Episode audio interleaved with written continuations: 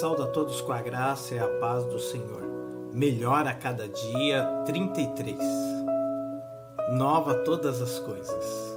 Apocalipse capítulo 21, verso 5. E o que estava sentado sobre o trono disse: Eis que faço nova todas as coisas. O que é novo, meu irmão? É o que existe há pouco tempo. Novo é sempre desconhecido cheio de esperança, expectativa e sonhos que desejamos que se realize. Capítulo 21 desse texto que lemos fala sobre a restauração da terra, mostra um novo céu e a nova terra.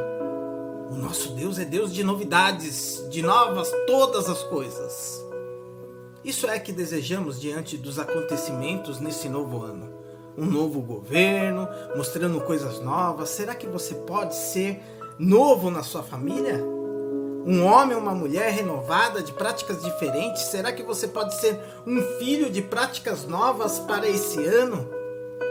Será que você pode ser um cristão novo em todas as coisas? Nada de compartilhamento, mas por inteiro Será que esse ano você pode ser o melhor funcionário, ou seja, um funcionário novo, um novo empreendedor, um novo patrão? O que você pode ser? Pois essa é a chance de começar tudo de novo. Somos o povo novo do novo céu e a nova terra. Nós somos o povo da novidade de vida.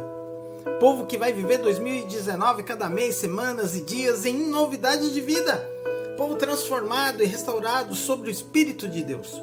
Todo aquele que está em Cristo, nova criatura é. As coisas velhas se passaram e eis que tudo se fez novo.